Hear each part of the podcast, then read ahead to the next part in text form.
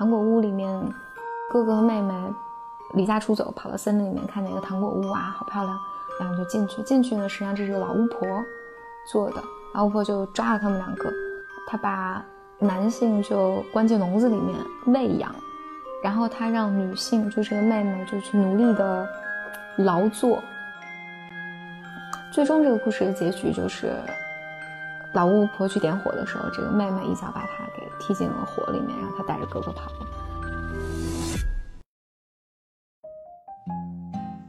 Hello Hello，我是你的思思，很高兴我们可以在闪光少女的播客里相遇。今天想分享给你一个新的故事。大家好，我叫简丽丽，以前是一个心理咨询师，现在是一个创业者。丽丽是这样，如果给我们的观众。因为我们观众未必认识你，去介绍简历里是谁，有三个标签，你会贴哪三个？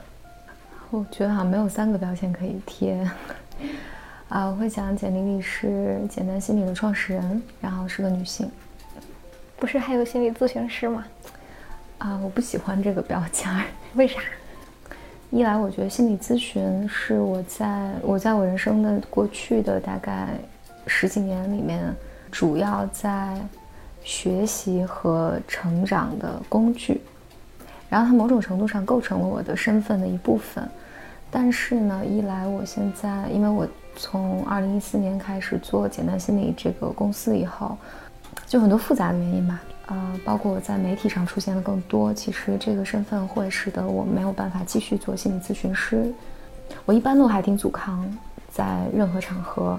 如果介绍，包括主办方介绍的时候，如果他把我定义成一个心理咨询师，我一般都会把让他修改成为，啊，简单心理的创始人。嗯，我对于，或者是我这样的大众，对于心理咨询师是有想象的。我们可能想象他是一个很完美的存在，他是全知全能的，他可以来解决我的问题，他在我心里就像医生一样。嗯，他在那个位置。这种关系或者这种想象普遍吗？这个想象，有一部分人是这么想象，不过听你描述更像个上帝。实际上，每个人进到咨询里面，他对咨询师的想象是非常不一样的。就是有人会觉得咨询师啊应该是个神，嗯，然后有的人进到咨询室里面来是觉得我是要被咨询师抛弃的。有的 人进到咨询室里面来见到咨询师的时候，是觉得我要来鄙视你的。每个人走进心理咨询室里面，他带进的想象和幻想是完全不一样的。但是不会有人在进来到心理咨询室里面就说出我对你的想象是什么，不会有人这么讲。但是他会带来他生活中遇到的问题，比如说我的人际关系出现了问题，我的感情出现了问题，或者。我和我父母或我跟我孩子之间的关系出现了问题，我们一般把这些问题会看作是他的症状，但真正进到咨询关系里面，咨询关系真正处理的是，我们会把它叫这个来访者带进咨询关系的课题。那什么是课题呢？其实就是你的想象，比如说，在你的心里面进到咨询室里面的时候。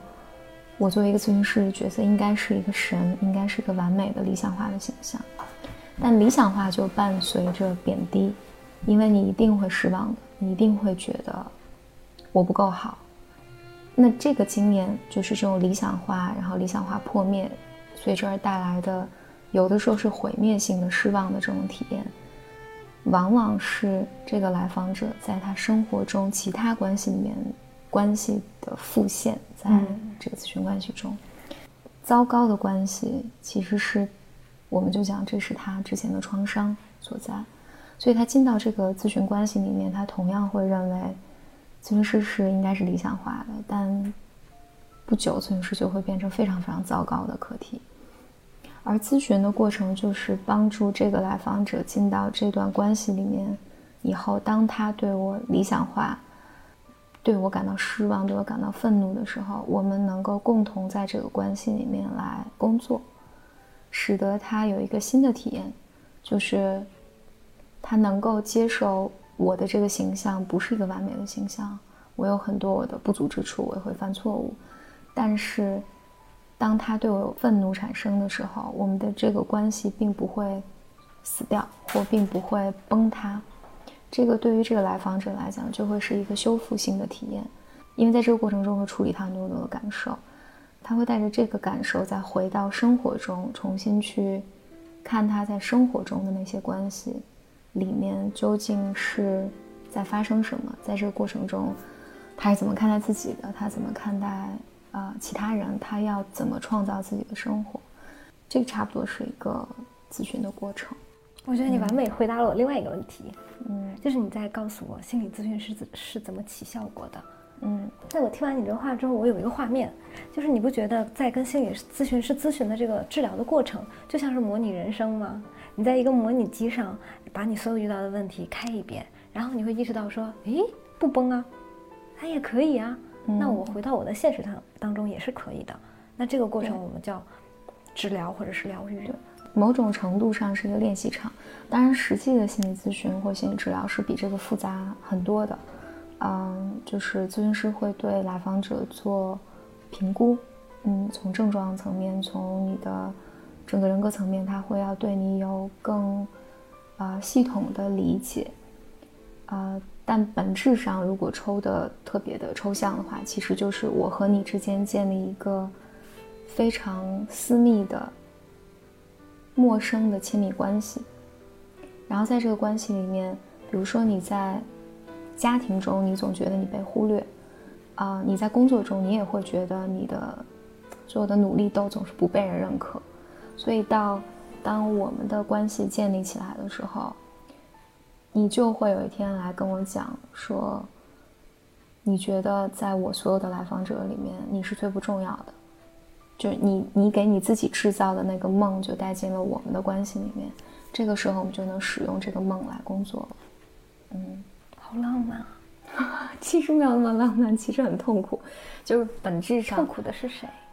双方都很痛苦，因为某种程度上，呃，咨询师的工作是，当我坐在这儿，我们的关系里面一切都是关于你的，我要允许你使用我，使用我们两个之间的关系作为一个工具，来探索你自己。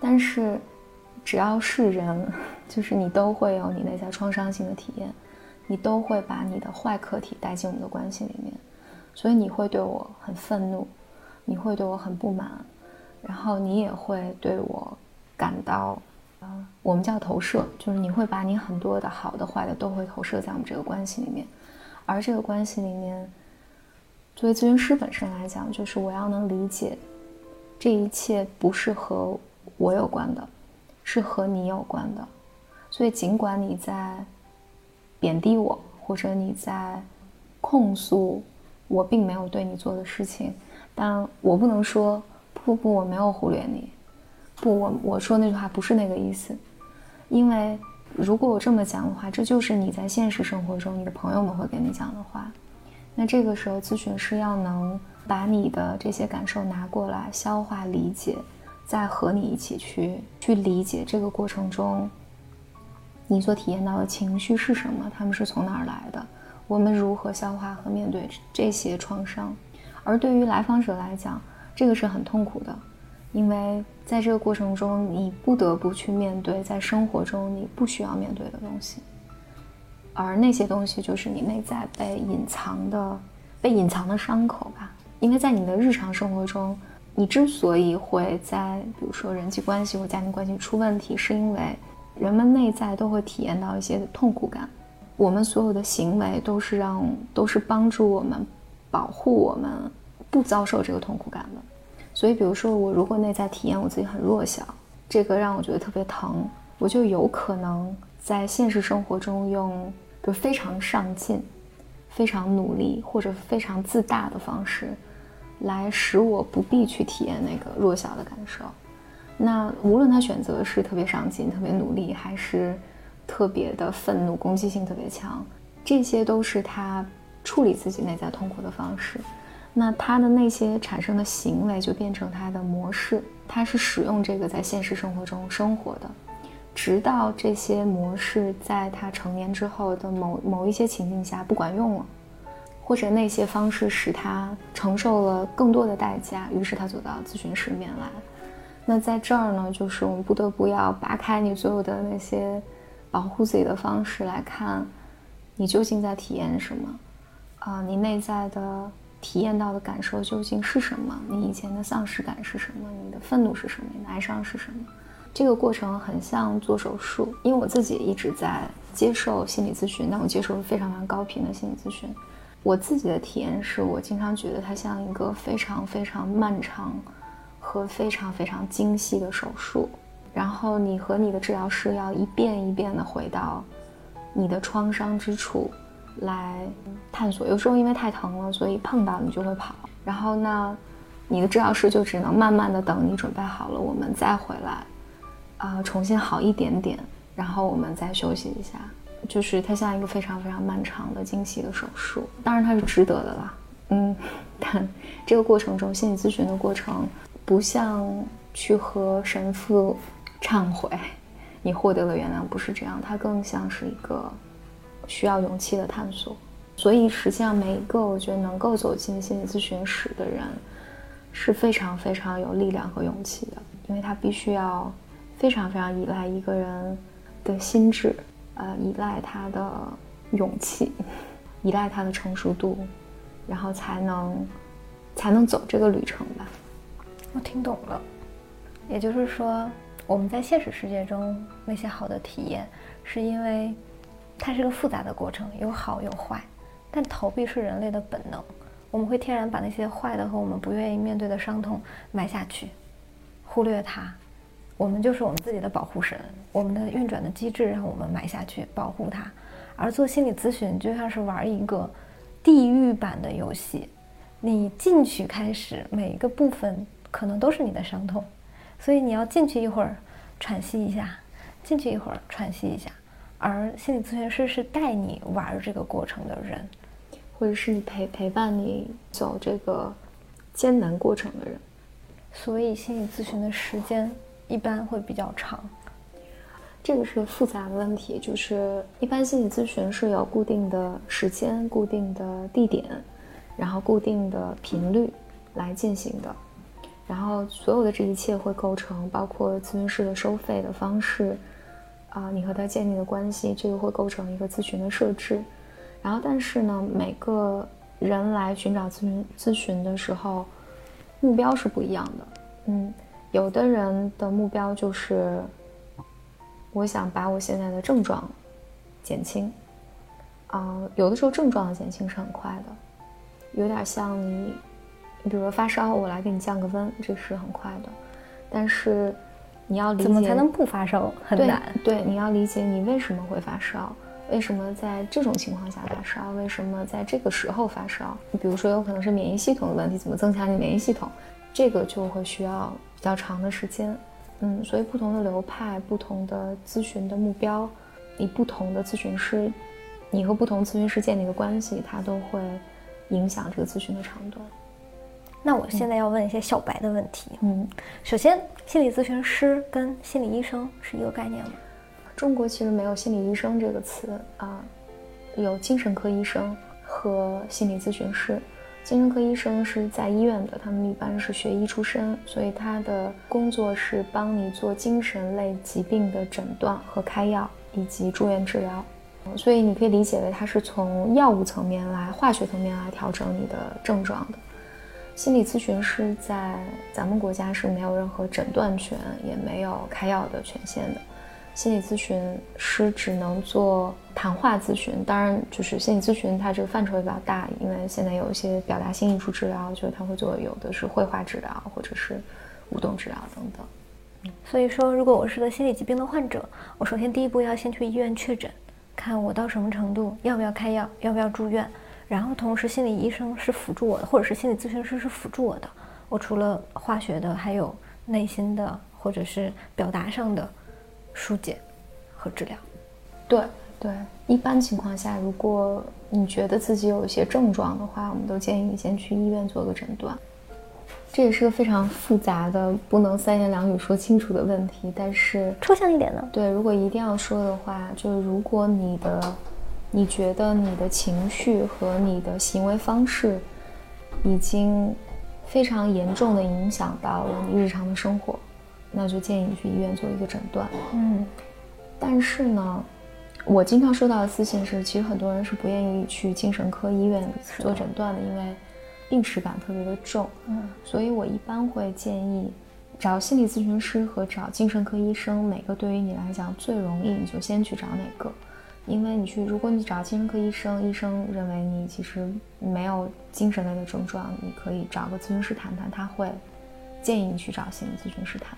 那如果你找到心理咨询师，心理咨询师虽然他没有诊断权，但是他是学习过精神科的这种知识的，就是他可以建议你去，他也一定会，如果是好的咨询师，他一定会建议你去精神科医院做诊断的。所以。与其就是你卡在那儿，就是我不敢去，那不如就是哪个对于你最容易，你就先去哪个。嗯嗯，我接触到的大部分我们用户的情况是把情感博主当成心理医生，去跟他倾诉，去问他我该怎么办。对，也没什么不好的。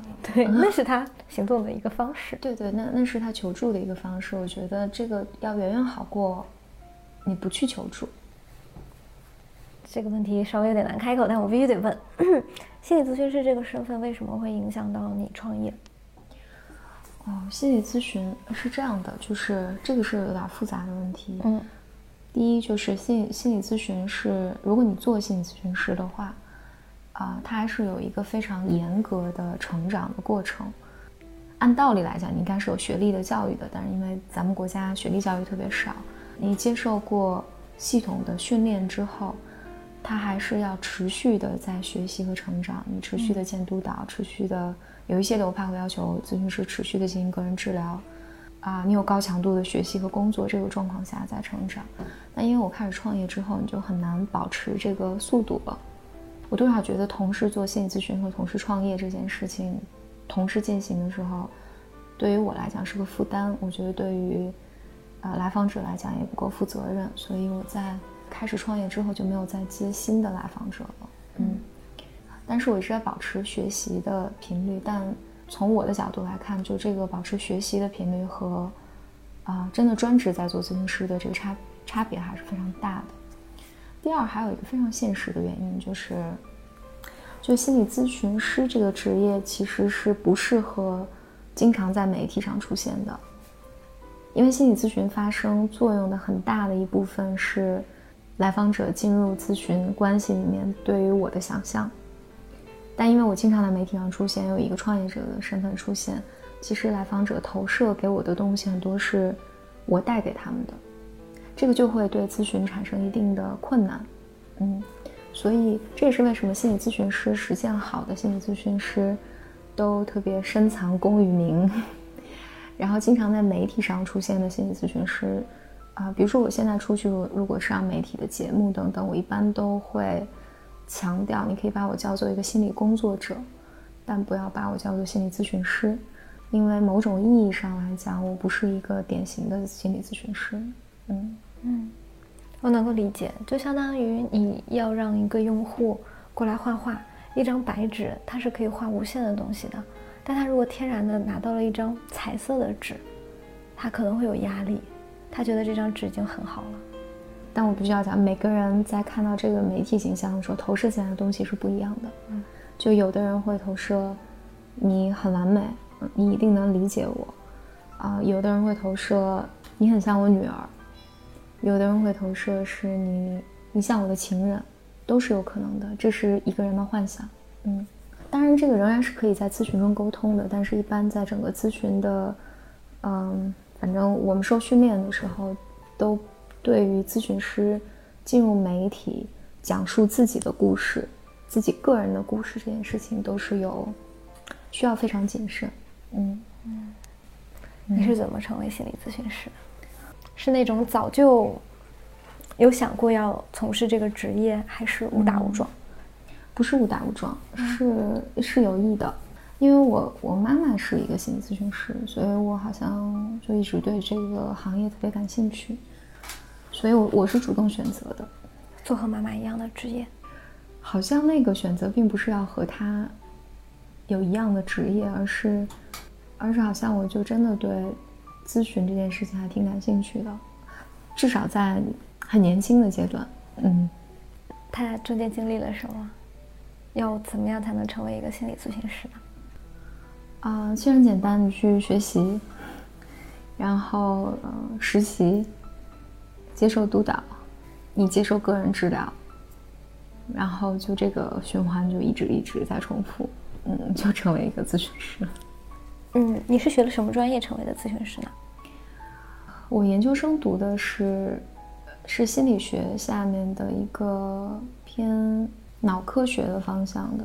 一个专业，嗯，但这这个其实离心理咨询离得很远。然后我就回来工作了，但那个时候是时间很早，是二零零七年，那个时候国内的整个心理咨询还处在一个非常萌芽的阶段啊，非常早的阶段，所以那个时候你只要是学心理的，大家是分不清你到底学的是什么。我就误打误撞进到了一个北京的一个高校的心理咨询中心做全职的老师。但实际上，我是开始工作的时候才开始学习，呃，系统的学习心理咨询这件事情。嗯，当老师是你那个阶段的目标吗？我那个阶段没有什么目标，我那阶段啥啥目标也没有。嗯，我其实毕业之后，因为我硕士毕业的时候年纪特别小，当时二十岁硕士毕业的。嗯，你是神童对吗？我我并并不是神童，我只是只是很会读书。也不会读书，只是上学早而已，就是就是字面意义上的上学早和毕业早。就我毕业之后，当时国内有一个比较好的机会，是我当时读的认知神经科学，就国家重点实验室有一个机会，然后就叫我回来了，我就兴高采采烈的来了北京。因为如果进研究所里面，那你就是我记得当时的计划是，因为正好错过了当年的博士的考试。啊，我就计划在那边做研究助理，做大概大半年还是一年，我忘记了，然后再继续读博士，这是当时的计划。但我在那待了大概半年左右的时间，我就觉得，啊，我不想搞科研，我想去啊，我想做和人有关的事儿，在心理领域就会是就想去做心理咨询。嗯，然后那时候就找工作，刚好就是我在的那个学校，后来去的学校有位置。但期间，其实我在做研究助理那段时间，我其实是和几个朋友一起在做一个创业项目。然后那个项目就是我其实什么也不知道，但就每天很开心，就非常非常开心。但我从来没有觉得，比如说创业或者是离开体制这件事情对于我是一个选择。所以当我决定不在研究所待了之后，我就找了另一份高校的工作，就去高校工作了。你觉得冥冥之中有指引吗？冥冥之中让你去做今天的事情。冥冥之中，可以说有，也可以说没有。有的话，我觉得是性格内的一部分，是相对不安分的。虽然我看起来从小看起来很乖，但是实际上是很不安分的。我觉得这部分你可以叫冥冥之中 有指引，但没有指引的原因是，我觉得我在。就是工作从二十岁开始工作到我是二十七岁创业的，所以中间这七年中间，我是觉得非常的挣扎的，就是因为我经过那个工作的蜜月期之后，其实很快就觉得我自己可能这不不一定是我想要的生活，但是我想要个什么样的生活呢？我我完全不知道，然后我能不能去选择这样的生活呢？我当时的环境都告诉我说你不能，嗯。其实很简单，就第一，你在大学做老师这件事情，对于一个女孩子来讲，这是很好的事情。你有寒假，有暑假，啊，更糟糕的是，大家说你不就喜欢心理咨询吗？然后你就在做你喜欢做的事情，你你为什么不满足？然后我想想，是啊，为什么是我要的这么多？就为什么我周围的人看起来大家都过得挺好的吗？就只有我。就是像困兽一样在那儿，就每天都觉得所有的东东西都不对劲儿，所以那个环境下很容易就觉得啊，这是我的错，嗯，我不该要的更多。所以在那几年里面，从现实层面上来讲，我觉得是没有指引的，没有一个人来告诉我说，你是可以感到不舒适的，嗯，你是可以不选择这样的生活的，你你的感受跟大家不一样是没错的。我觉得那个时候没有，即便是学了心理学的你，也会在那个阶段否认自己。哦，当然了，当然了，啊。所以，如果不是冥冥之中，就是你自己为自己走出了一条路。我觉得还是一直在，一直在很痛苦的努力，嗯，因为那个我觉得夹杂着大量的自我怀疑。我现在会觉得，人的二十岁到三十岁之间，这十年，大概是巨大的美妙和巨大的痛苦。哦，我觉得没有美妙，很美呀！二十岁你颜值巅峰。我我觉得我是年纪更大一些，我才觉得人生美妙的。嗯，嗯，在我二十多岁的时候，完全没有觉得人生美妙，因为我觉得你看起来都挺好的，但是第一，你不知道自己想要什么，又不知道怎么怎么探索。啊，外界的声音很多，但你又不知道哪个是适合你的，因为每个都有道理吧。你的心智又没有成熟到能够放松的去判断。然后你的环境又所有的环境都让你认为是你错了，嗯，我觉得这种这种状况其实是非常非常孤独的。然后伴随着，我觉得二十岁到三十岁还伴随着一个心理上和父母的分离，嗯，就是你要为自己做决定了。当然，我一直说和父母的分离，我觉得它是一个隐喻，就是。你真的要独立起来了？那独立意味着什么呢？独立意味着杀戮，就是意味着你要面对父母的无能，你对父母的失望，你对环境的失望，然后你能意识到周围人其实很难理解你。对，这不是他们的义务，也不是他们的责任，没有人有义务和呃责任要来理解你，你要为自己的选择负责任。然后你要允许周围人对你愤怒，因为你就是要做你自己了。嗯，就在这个阶段，你必须要从心理上杀掉那些你曾经非常依赖的形象和某种程度上安全感，你才能获得自由和独立。一个破灭的过程，对，一个破了再立的过程吧。那这个过程中，你就啊，尤其我觉得在。亚洲的整个文化下，这是更困难的，因为嗯，你很容易被指责为自私啊，你不孝，你为什么要离开你的工作？你有没有为你的家庭着想？你年纪大了，你嫁不出去怎么办？嗯，你要冒险这件事情，对于整个家族来讲，这就是一件糟糕的事情。就你疯了，嗯，你不一样，你疯了。所以我觉得那那段时间里面是经历非常激烈的自我怀疑和。杀戮，嗯，再重新建立的这么一个过程。同期，你的心智又不成熟，然后你又没有资源。我我觉得那个过程，在在那些过程里面是很孤独的。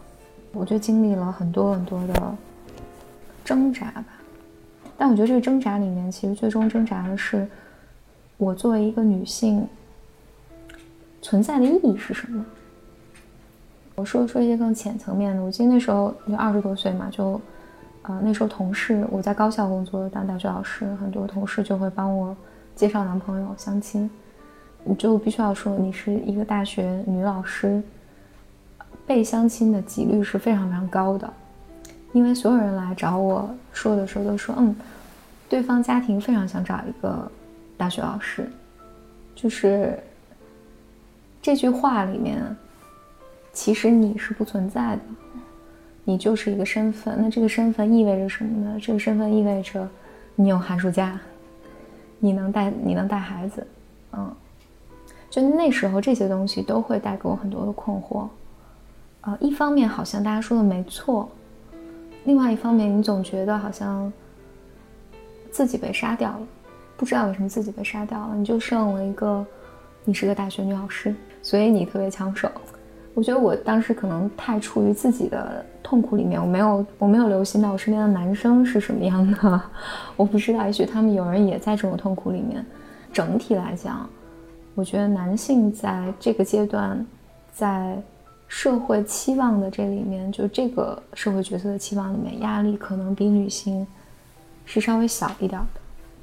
肯定的呀，嗯，因为从大面上来说，男性出了校园就是我要挣钱，女性如果出了校园说我要挣钱，旁边人会说 why？对他们连目标都不能设置成一样，男性有一个清晰的上升通道，告诉他什么样是成功。女性没有任何一个标准或者怎么样，什么是成功？成为大学老师，嫁一个需要大学老师的家庭，然后你就成功了。嗯，对，我年轻的时候是二二十多岁的时候是体验到非常非常强烈的被背叛的感感觉。我觉得好像从小到大，没有人，包括我的家庭，我觉得我妈是个挺女性主义的一个人。然后我的我所有生长的环境里面都告诉我说你要向前冲，性别好像没有在在这里面不是重要的，就是你要考好的大学，你要读好的研究生，你要想办法找好的工作，然后你个人要变成一个所谓优秀的人。嗯，然后我觉得那你们都是这么教育我的，我也一直努力的，不管做的好不好，那我一直努力的在这条路上奔跑。就为什么在突然有一天？真的是，我觉得一夜之间，突然发现这条路上只剩你一个人了。嗯，所有人都说你跑，你跑偏了。现在该老老实实的结婚生孩子了。所以我那个时候就有很多职业上的困惑啊，包括生活上的困惑。其实我收到最多，那个时候收到最多的回应都是说：“哎呀，那要不然你早点生个孩子吧。”嗯，都不是说你早点结婚。你早点生个孩子吧，觉得你生了孩子之后，你就不会有这么多，嗯，呃，奇奇怪怪的想法。想法，你的时间被占住了。对，但是站在我现在这个年纪的角度，啊，我不会认为那个时候大家给我的意见是错的。我觉得他们给的是对的，因为你在大学做做老师确实很安稳，你确实是有很多很多时间去给家庭。如果你喜欢的话，呃，确实是挺好，就是他们说的都没有错。只是别扭的地方在于，那个应该是我自己的选择，而在那个时候，我不知道我应该选择什么，我不知道我是否被允许做不一样的选择。我觉得别扭在这儿。嗯，我听到了一个好孩子的一生和一个坏孩子的一生最大的区别。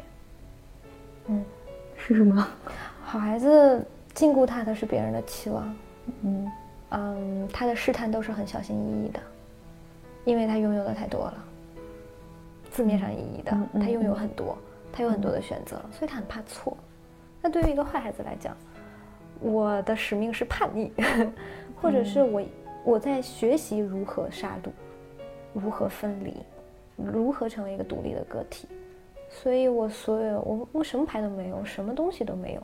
所以我会更大胆的去做一些事情，因为我知道所有的选择可能对我来讲都是一样的。既什么都没有，那我像无产阶级一样，只要奋斗了，我就会有。所以殊途同归的是，我们最后选择做了看起来有点类似的事情，嗯嗯，但我们的用户是完全不一样的。啊，我想就是你刚才说的，就是。我不确定我是不是一个好孩子，或者好或者坏。我大我理解你的意思，但是我觉得内在的那个困苦是一样的。嗯，因为我读书特别早，所以我从小到大，我的身体和别人是不一样的，比别人小小好几好几码。我有太多的机会和别人不一样。然后这个不一样，其实是带给我很多，这是我自己个人的创伤了。我觉得它是带给我很多很多羞耻感的。所以我后来我在接受心理咨询的过程里面，我就很很长时间一段时间里面，我一直在回溯这件事情，就是我的挣扎是我要努力和别人变得一样。一旦我觉得我和别人感觉不一样的时候，就令我感到羞耻。对，所以我。我我我人生花了很长很长时间努力跟跟别人一样，嗯，就不要不要被别人看出来我跟他们是不一样的。我听到过一个说法，说人面对恐惧的方式，让我们成为不一样的人。就是同样的恐惧，有人面对他是害怕，所以他会滋生出一个保护他的我。同样面对恐惧，有的人的方式是愤怒，所以。他可能就要假装的很厉害去保护别人。我刚才听到的所有的，一路以来我们听到，我们作为年轻女性，我们当然现在也很年轻啊，更年轻的我们的时候遇到的那些质疑、困惑，你都是在反思为什么你不对，你很困惑，你在想为什么你不对。我在回忆了一下，我想的都是凭什么？为什么你不对？为什么你要这样？我愤怒，我无比的愤怒。嗯，愤怒是特别好的力量。嗯，这我也是第一次听到。哦，愤怒是非常非常好的力量，就是尤其对女性来讲。其实我我在我自己电台里就是讲过，我也写过这个，就是你知道青蛙王子的故事吗？啊，青蛙王子就是那个童话里面，呃，大意就是公主掉了一个球，青蛙就帮公主叼了球，但是青蛙就向公主提要求说，那你必须要。跟我说一张床，我要吃你的东西，然后就是反正总之青蛙就提提了很多过分的要求，但是因为公主非常非常想要这个球，所以公主就答应了青蛙的这个要求。我们从小到大听的故事的结局呢，就是公主去亲吻了青蛙，然后青蛙就变成了一个王子，然后他们在一起幸福的生活了在一起。但实际上原版的童话里面。是公主对于这个青蛙忍无可忍，公主把青蛙用尽了全力砸到了墙上，然后这个青蛙才变成了一个王子。啊，我觉得这是特别特别有意思的一件事。这是我听过最美的童话。对，就是，当然就是你你会发现那个有些青蛙扔了它也还是青蛙，就是多扔几只，对，砸完还是青蛙，但是。但其实，至少原版的童话里，它不是让女性温柔的去爱这个青蛙，然后青蛙变成一个王子，而是你要使用你的愤怒，啊，你要大声的对这些不合理的、对于你的边界的侵犯，你要你要用力把它砸出去，嗯，是愤怒的力量。啊，当然，这个故事里面是讲女性和男性之间的关系的。就是，但是愤怒的力量才能使青蛙变成王子，就你才能获得你的幸福感。愤怒是个很好的力量，尤其对于女性来讲，某种意义上，我觉得也是女性的愤怒的力量太令人害怕了，所以 这个文化要用巨大的、巨大的力量来抑制女性的愤怒感，告诉你你是错的，嗯。就另外一个童话故事可以讲，就是那个糖果屋。那个童话里面是，就是哥哥和妹妹离家出走，跑到森林里面看那个糖果屋啊，好漂亮，两个就进去。进去呢，实际上这是个老巫婆做的，老巫婆就抓了他们两个，她把男性就关进笼子里面喂养，把哥哥，然后她让女性，就这个妹妹，就去努力的劳作。嗯，就是打水啊，打扫卫生啊，就是伺候整个家庭。最终这个故事的结局就是，老巫婆去点火的时候，这个妹妹一脚把她给踢进了火里面，然后她带着哥哥跑了。但这个很有意思，就是这个这个社会文化是怎么阉割男性和阉割女性的？男性就是我要喂养你，就是你你要什么有什么，我要把你喂养的白白胖胖。但是你内在是没有任何力量的，你的自我价值感非常的低，外强中干嘛。然后对于女性呢，就是你要成为圣母，但是我要让你内在觉得你不值得，你不值得那些好的东西，要贬低你。对，就告诉你你，你就是你就是应该要成为圣母。如果你不成为圣母，所以你看女性。这个在包括在职场里面有很多很多表达。我有留心，就是女性平时在开会或者做领导者的时候，女性说话就加很多很多词，这些词就是我可能是这么认为的，这只是我自己个人的观点啊，就是我说的也不一定对，等等等等，就是女性在表达自己观点的时候会加非常多的包装，对自我贬低的。削弱自己说话力量的词汇。所以经常有人会说，就是有有的非常典型的女权主义会说，你看男性说话的时候大家就听，女性说的时候就不听。但是如果你仔细去听女性说了什么，我不是说是女性的错误啊，这是我觉得这是整个社会共同使女性这么说话的。女性说话就非常的委婉，非常的客气，在这个客气里面就极大的削弱掉自己要表达的观点和内容。某种意义上来讲，好像，反正我我在二十多岁的经历也是这样的，就是女性你不能强势啊，啊，你说话不能。啊，你要调和大家之间的气氛，嗯，你是要是包容的，你你是要善解人意的，你不能有攻击性，你不能显得特别有主见，嗯，就是当我形容一个女生，这个女生很强势，就大众听起来肯定不是一个褒义词，但我如果说这个男生很强势，大家觉得啊厉害，所以在这种状况下，女性就是要有那个一脚把老巫婆踢进火堆那个力量，才能。带着你的男性力量和女性力量一起冲向自由。哦，你还能够想起来你第一次把青蛙摔出去的时候是什么时候吗？我二十五、二十六、二十二十五岁、二十六岁，那时候是呃那两年，我虽然很抑郁、很沮丧，但是我还做了很多很多事情。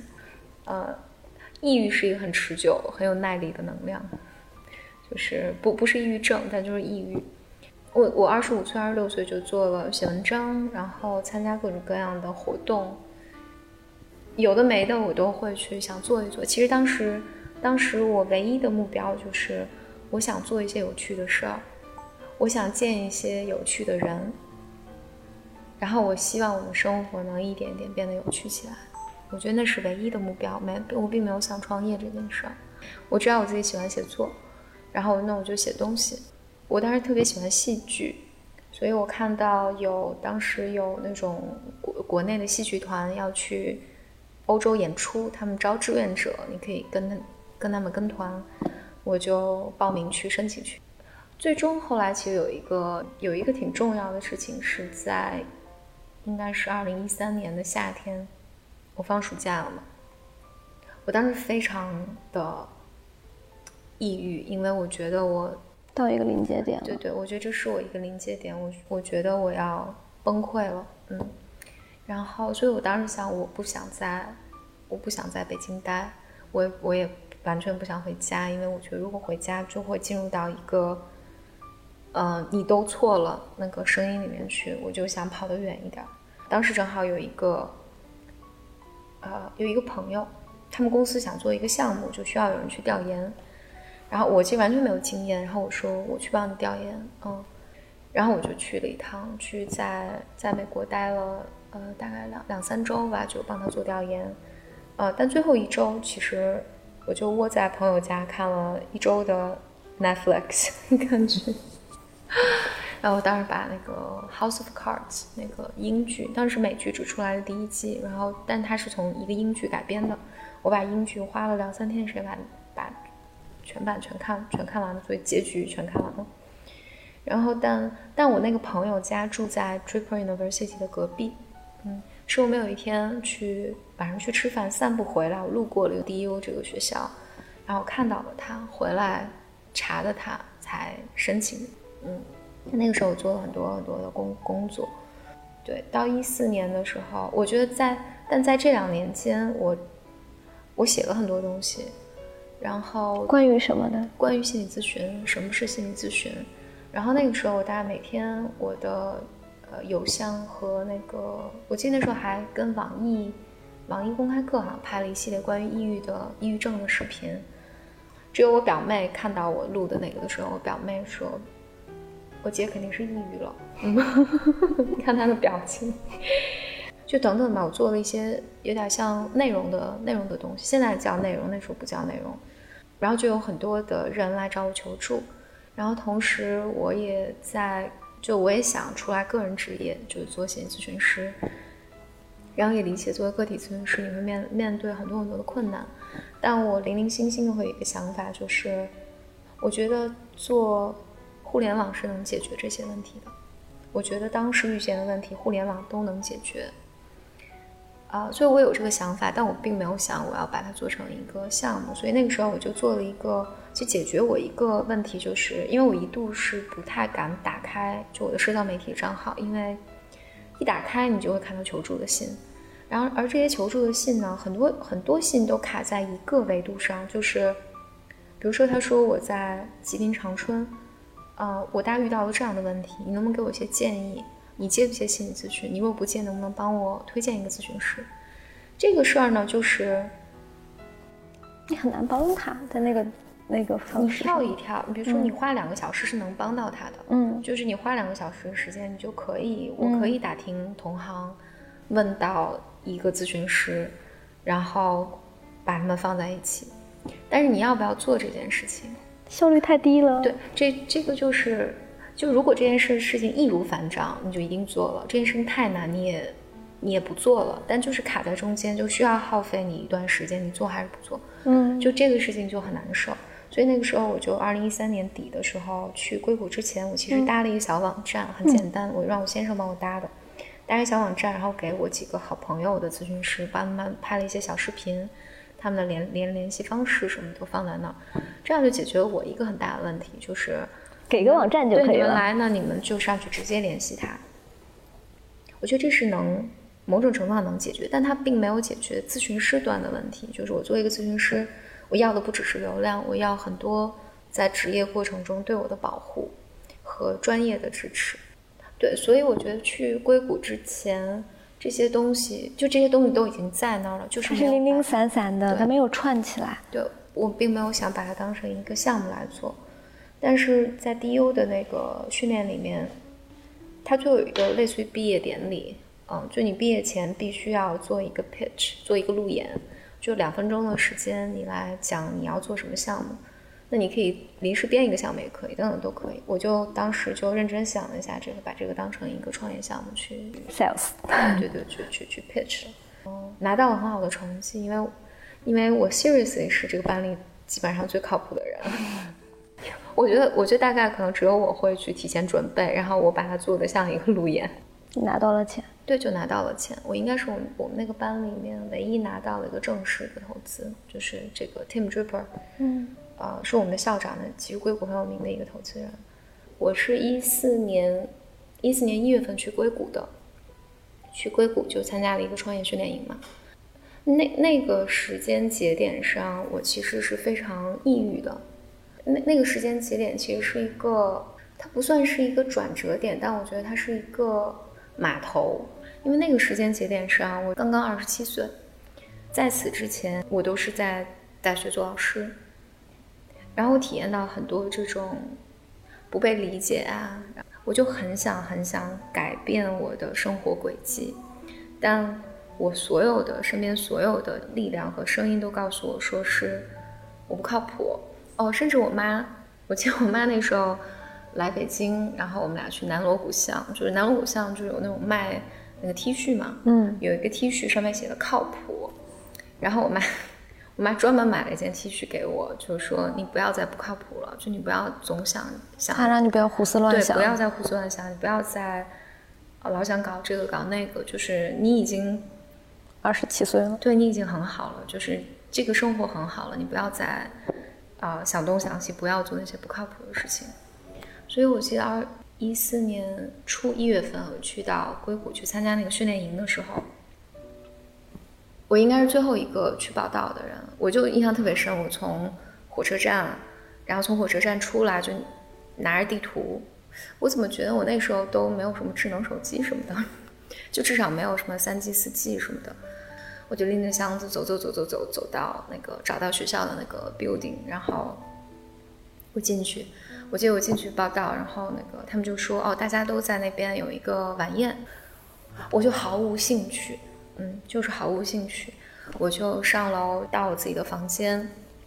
那个时候，所有的人有一个任务，就是你要在你自己的那个宿舍旁边的墙上要写一百个你你人生结束之前要完成的愿望。嗯，所以我去的时候，所有人都已经写完了。我我有一个室友，就是我看室友他在我我们的属于我们的这个墙上，他已经写完了他的。我就记得我问了两个问题，我问了一下就是我们那个助教，我说我晚上可不可以不去 party 了？然后第二就是这个一定要写吗？他说一定要写，而且你一定要去。你还记得写了什么吗？我其实不记得，但我有拍照片。嗯，我有拍照，我现在完全忘了。我当时就处在一个相对抑郁的状态，就是我觉得人生哪有什么愿望？嗯，我没有什么愿望，因为某种程度上，好像你做的所有的梦和愿望都是不被允许或者不值得去实现的。我记得是在在这个叫它叫 Draper University 里面，我觉得在那儿的八周里面，我后来描述它，我觉得是它是一个大型的，对于我来讲是个大型的团体治疗。嗯，因为每天就是这群人，而且这群人是从世界各地来的。你这辈子就是这个事儿结束了，你也不会遇见他们了，所以大家就非常的彼此开放，嗯，讨论自己的事情。我就发现几件事，第一一件事情就是，如果按照我妈的标准评价靠谱不靠谱的话，我觉得我应该是那个楼里面最靠谱的人。都很不靠谱。就如果按照 crazy，呃，对啊，如果按照那个的话，我就记得我有一天啊，就在我那个 building 里走走路，啊，就碰见一个男生，然后我们就打招呼啊。我问问他，我说你在干嘛？他说我在造个火箭。我以为他开玩笑，他说真的，我真的在造火箭。就是结果拿出他画的图，就我当时想，哇，这个人疯了。但是我就想，那凭什么说我不靠谱呢？我觉得当时好多细节，但有一个晚上，记得我们组织了一个活动，这个活动就是所有的女生坐在台上，所有的男生坐在台下。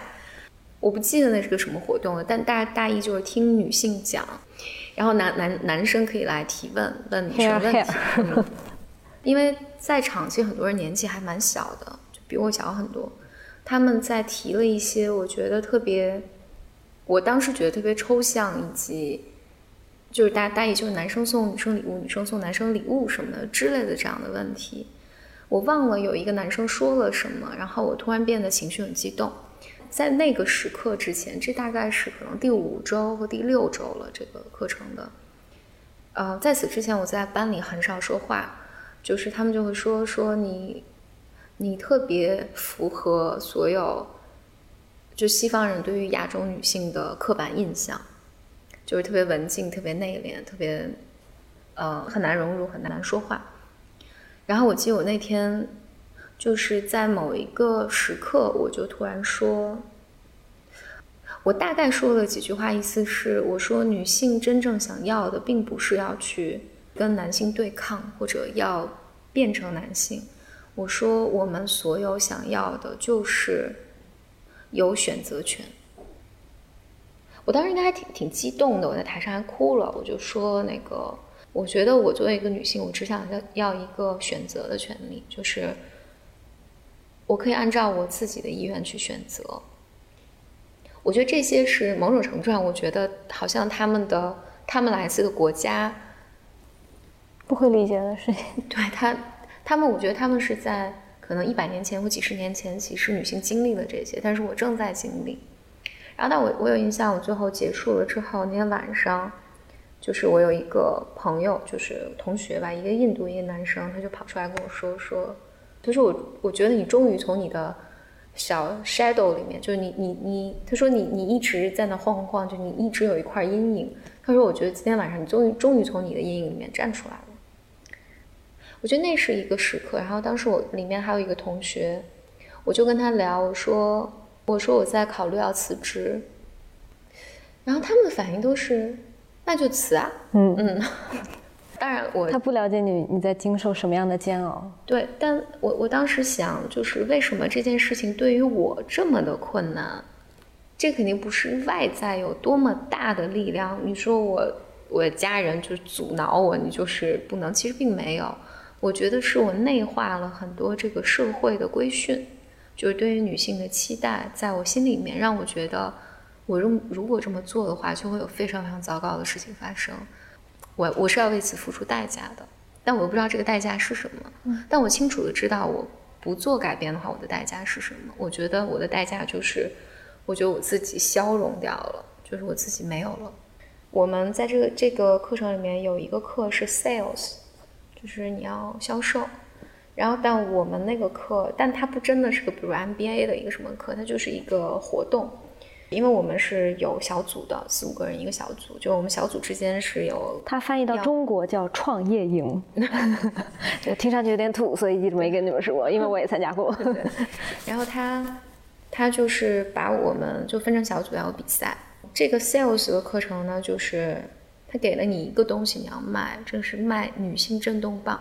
嗯，它贵吗？非常贵，大概嗯，它它是我记得大概一千多块钱啊。人民币，嗯，然后我们大概有四个小时的时间，就分组卖，就看谁卖的最多，那组卖的最多，你就会有分儿。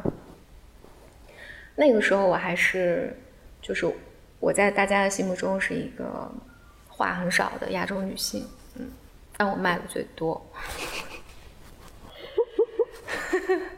那个时候你就有私域流量了吗？对对对，发了条朋友圈。不过那个时候，那是因为我在豆瓣上有呃有关注度。但那个时候对我没有那么好，是那时候刚好是国内的，我们四个小时，国内的凌晨四点到早上八点啊，嗯，这四个小时，所以我的订单差不多都是在七点半来的，嗯，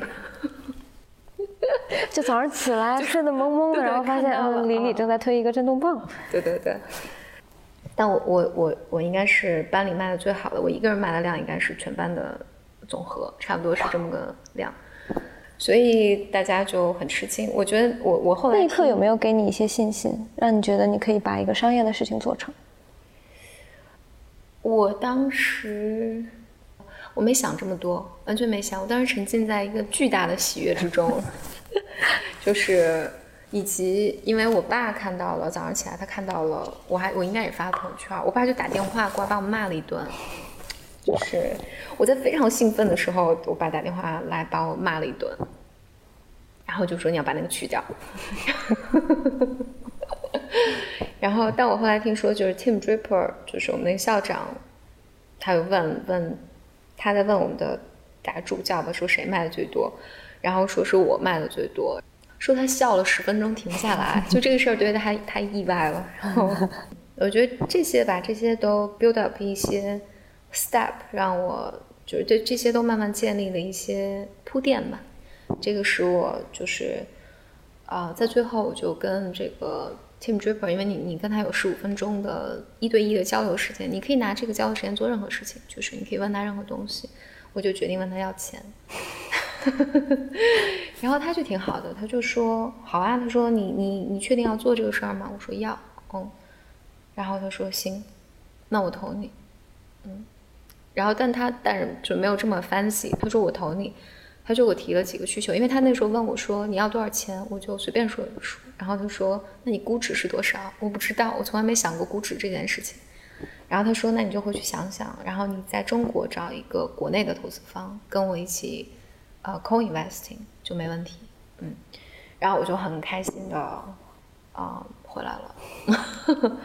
我记得，我记得那时候我从从那个 San Francisco 转机到芝加哥，呃，到芝加哥转机回来，我就记得我飞到芝加哥就收到 Tim Draper 的邮件，他就抄送了他国内的基金，然后说你们让我回国见一下他国内的基金，看能不能一起来。那个什么我就很开心。所以我可以理解为，简单心理是你在治愈自己或者是帮助自己的这个过程中的一个结果吗？我我觉得可以是，它可能不只是个结果，它也是个路径，是个路径。嗯，因为我在这么多年里面，每一次接受媒体采访，我都说大家为什，大家说你为什么要创创办简单心理，我都说是为了解决我自己的问题。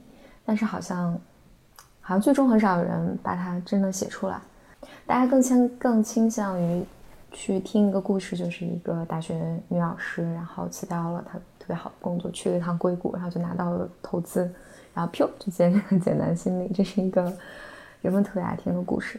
但实际上，我觉得那时候几个层面解决我自己的问题。一个是，一个是因为我当时自己是个咨询师嘛，就我如果要辞职的话，我就要想我做什么。那我一个大学老师，我能，我会干嘛？我肯定可以当咨询师们的老板。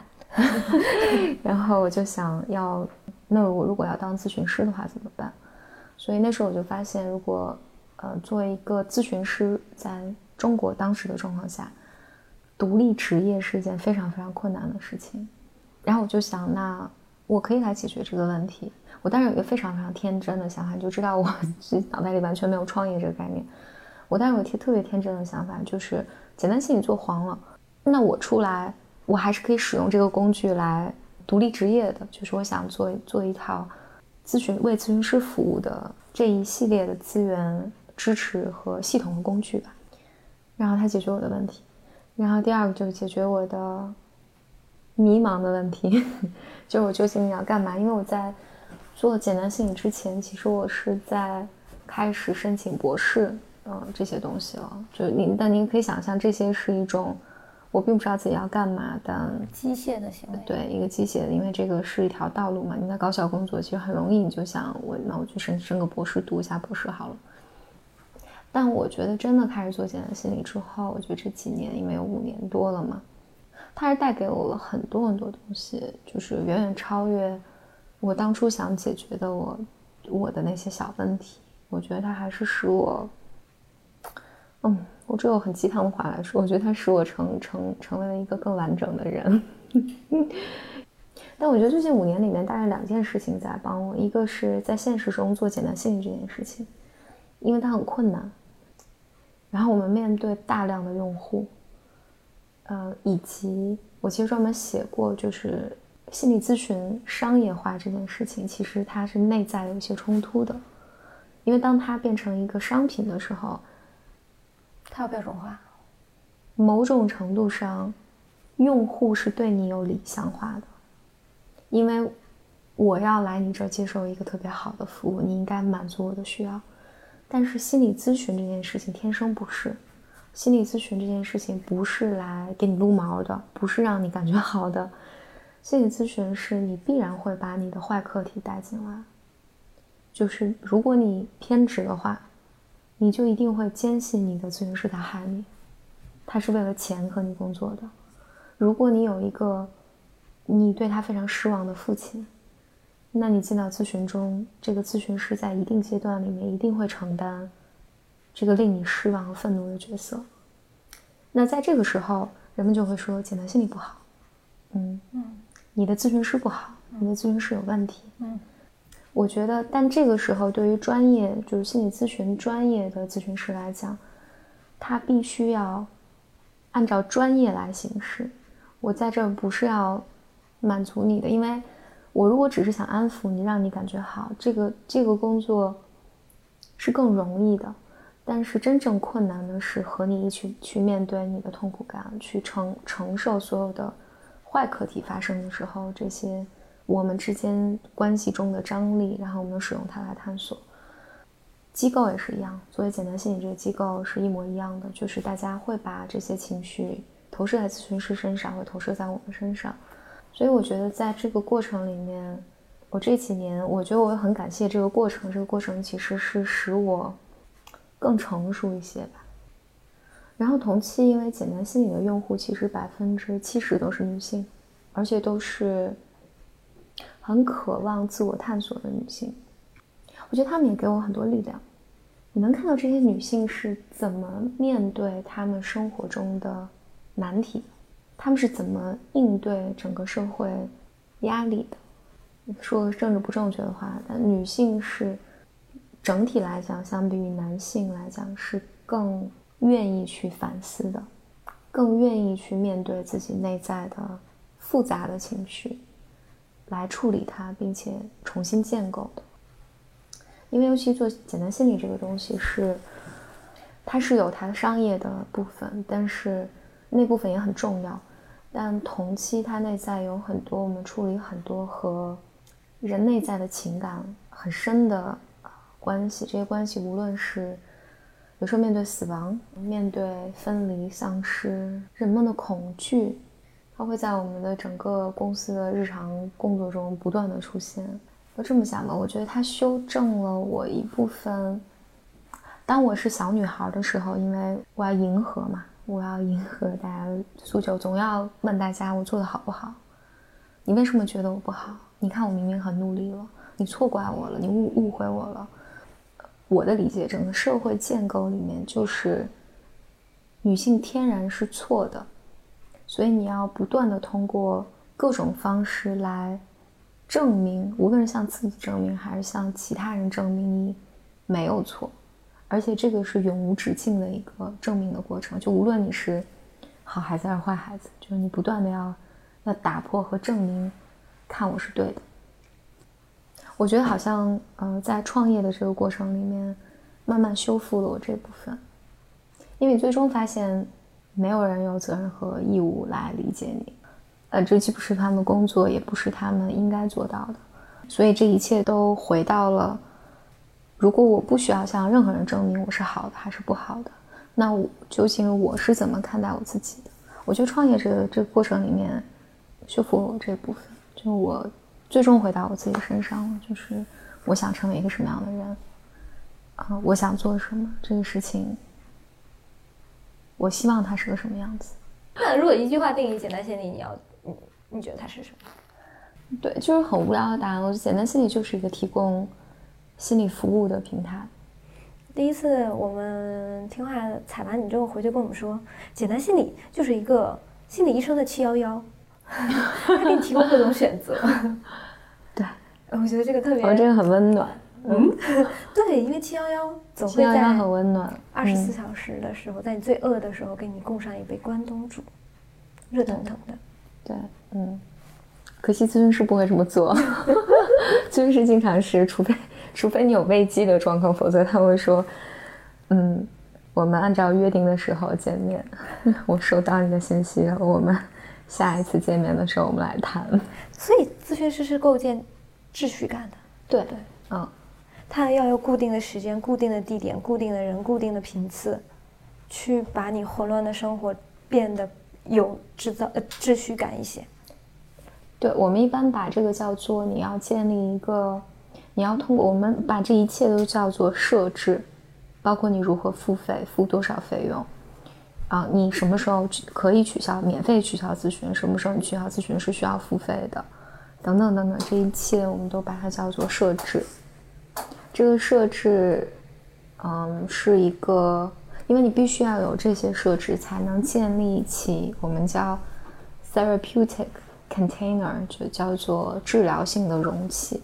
嗯，对，这个边界是非常非常是是咨询中最重要的东西。以及我们在什么情况下我是为你保密的，哪些情况下我是不能为你保密的，这些都构成了我们两个的陌生的亲密关系。嗯，天哪，心理咨询师就是跟你构建陌生的亲密关系，因为他不会进入到你的现实生活里面去，所以也不能跟心理咨询师做真正的朋友。不能，所以我能够理解了。嗯，如果你真的在意人和人的温度，或者你想获得更多的话，心理咨询师可能得不到那么多。他好像被禁锢在一个房间里，就是有边边角角，有框架。对，这这里面有一个有一个重要的东西，就是如果一切都是我给你的，或者我是个特别强大的人，一切你的一切都依赖于我，你是没有办法成长的。某种程度上，这就像那个糖果屋那个老巫婆把你放进笼子里面喂一样，看起来是对你好，但其实是把你阉割掉了、淹没掉、吞噬掉了。因为老巫婆的目标是要把你吃掉，要把你培养成一个小猪仔。对，要把你培养成一个没有任何自我能力的一个人，就可以吃掉。心理咨询师不是心理咨询师的入门，我觉得。破除的一个自恋感就是，你要承认，大多数人你是帮不到他的，你只能帮助他来帮助他自己，所以你的工作是使他找到他自己的力量，而不是给他力量，看我多牛，你离开我就没有办法啊生活，然后只有你到我这儿，每次你到我这儿，你就能获得力量。那么这一切都是关于我的自恋，而不再是关于你的了。嗯，咨询师，我现在的理解，我觉得咨询，呃，心理咨询是让人们过得更清醒。啊，什么叫更清醒呢？我举这个例子好了。当你心里边有一有一个小伤口的时候，你的感受是，当你遇到现实的选择的时候，你是没有选择的。我举一个非常容易理解的例子，比如说，当有人向你提出过分的要求的时候，你没有办法说不，并不是现实层面上你不能说不，没有人不让你说不，没或者没有人说你不能说不，但是你没有办法说不。这个就是创伤在挟持你。这个创伤是什么呢？有的人是觉得，比如说我从小生长的环境里面，家庭是不允许我说不的。如果我说不的话，我就要体验非常大的羞耻感，我就要非常体验我可能要被抛弃了。所以他成年之后，在这种啊场合下，他不知道为什么他没有办法说不，尽管道理都懂，我不能不说不，但他无法说不。这个就是创伤。挟持他，他没有选择。咨询呢，最终的目标是让你更清醒，就是让你在这个状况下，让你看到你是有选择的。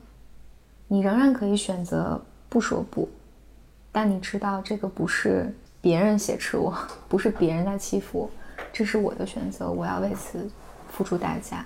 就所以，咨询最终的目标是你对自己有更多的理解。然后你带来更多的自由。